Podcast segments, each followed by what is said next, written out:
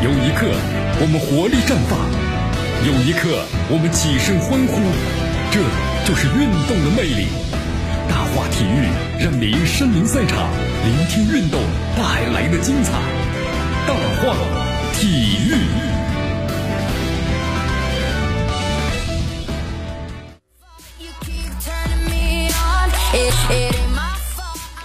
好，这里是大体育，我江南记忆锁定 FM 九十六点七，去关注的我们的节目啊。昨天咱们这个亚冠联赛呢继续进行啊，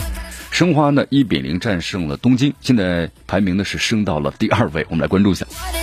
呃，在昨天这个十八点的时候啊，二零二零那么亚冠小组赛的 F 组，东京 FC 呢和上海申花的比赛在卡塔尔的这个教育城球场啊进行了。其实这个比赛看了一下啊，上半场东京 FC 场面上还挺优势的哈，但是申花呢，我们是后。后防的这个防守还是比较到位，所以上半场的话呢，踢成是零比零平了。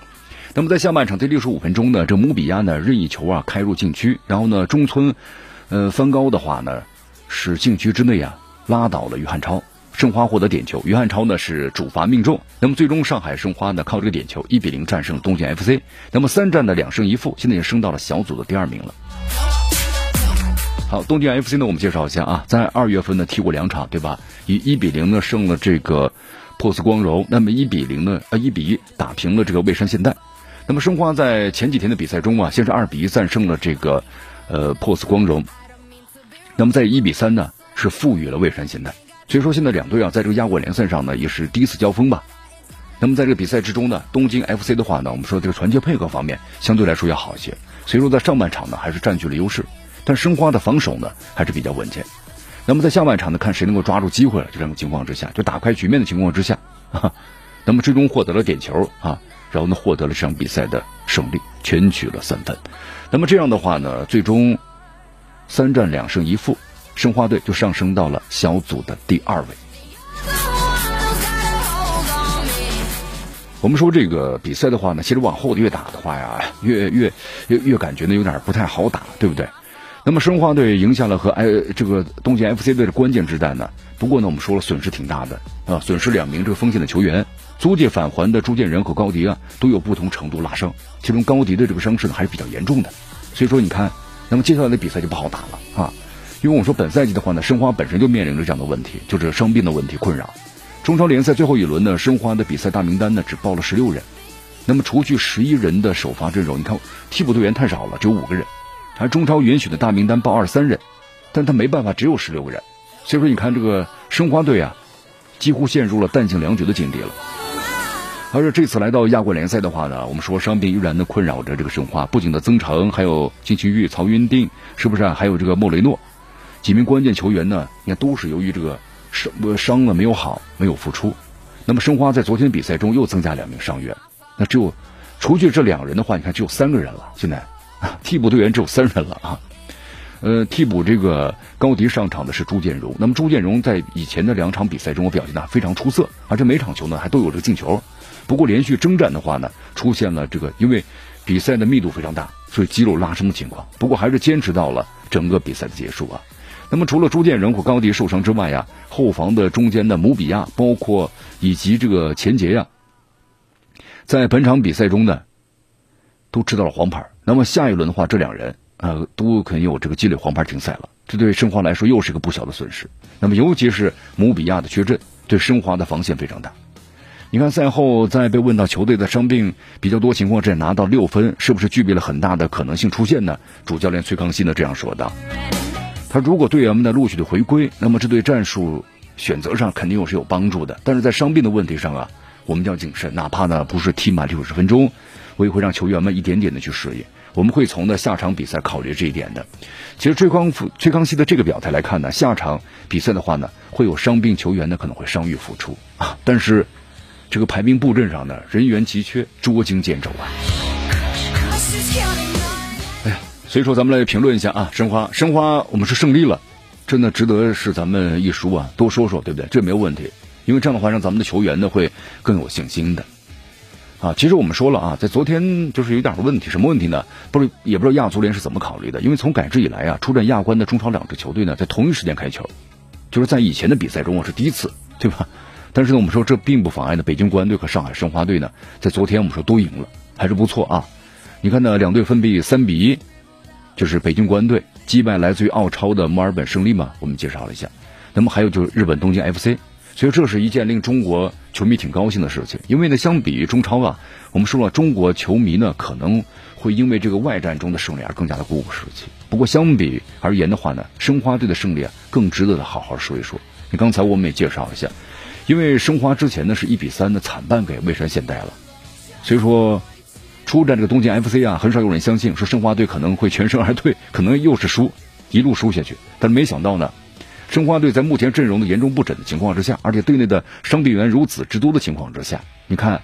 他们竟然还打赢了，这就是一种士气啊，对不对？所以说呀，呃，在不被人看好的情况之下呢，反而打出了一种士气，这让人呢感到呢就非常的振奋和鼓舞。这场比赛的胜利呢，你看让这个老帅崔康熙呢再次证明了他是无愧于亚洲第一的称号啊。那么之前对阵着蔚山现代的时候呢，崔康熙我们说其实做了一个战略性的选择啊。因为崔康熙呢很清楚蔚山现代的整体实力和水平到底怎么样的，所以说呢，即便是像莫雷诺或者金星玉或者是曹云定呢等主力球员全部出战的话，你九十分钟比赛中能占到便宜，可能也不一定，对不对？可能还会损兵折将，影响接下来的比赛。虽然说呢，在争取小组出线这个大的格局之下呢，如何实现球队的目标，那是有所取舍的呀。崔康熙呢还是给出了一个非常明确的信号和答案。好，所以说呢，申花队的胜利让中国球员呢更有信心啊。其实呢，我们说了还有一个更深层的原因，就这支申花球队啊，其实呢在改变着过去十年来中超球队呢出战亚冠的历史。就说没有大牌外援的情况之下，中国球队参加外战究竟行不行？其实我觉得，在今年呢已经结束的这场联亚冠联赛中，咱们有初步的答案。就中超呢不依靠外援打天下，那么也可以在亚洲足坛呢找到属于自己的位置。好，我们再来关注另外一场比赛啊，就是北京国安队。北京国安队在昨天的这个比赛之中的第三场的较量中啊，北京中赫国安三比一战胜了墨尔本胜利。本场比赛的话呢，张稀哲首发出场了，这他代表呢北京中赫国安的出场的，我们说了是第三百场的正式比赛了。好，这场比赛我们来回顾一下啊，本场比赛呢第二十二分钟，比埃兰的左路这个助攻奥古斯托呢是垫射，当时就破门了。然后呢，第三十四分钟有这个奥古斯托啊送出了助攻，阿兰呢是中路头球破门。那么下半场第七十四分钟呢，替补上场的巴顿和王子明的连线，这个王子明啊在禁区之内呢完成突破，然后呢破门了。四分钟之后呢，墨尔本胜利通过一个远射扳回一球。那么最终结果呢，就是北京中国国安三比一战胜了墨尔本胜利，取得了亚冠小组赛啊这个三连胜了啊，三连胜不错。所以说在这个比赛结束之后呢，你看这个国安队主教练呢布鲁诺。呃，热内西奥还是挺高兴的啊！在点评这个比赛时说了，说开局我们做的挺好的，通过这种呢高压的逼抢的方式掌控了比赛。那么这也是我们赛前的战术部署。那么下半场的球队在防守方面做的还是非常好，创造了这个很多的防守反击的机会。唯一遗憾就丢了个球。那么这是我们需要呢提高的，在比赛的尾声啊，处理球更谨慎一些，那么专注力更强一些，可能结果就更好一些。好，那么现在国安队呢是小组排在第一位了，之后会不会进行这个轮换呢？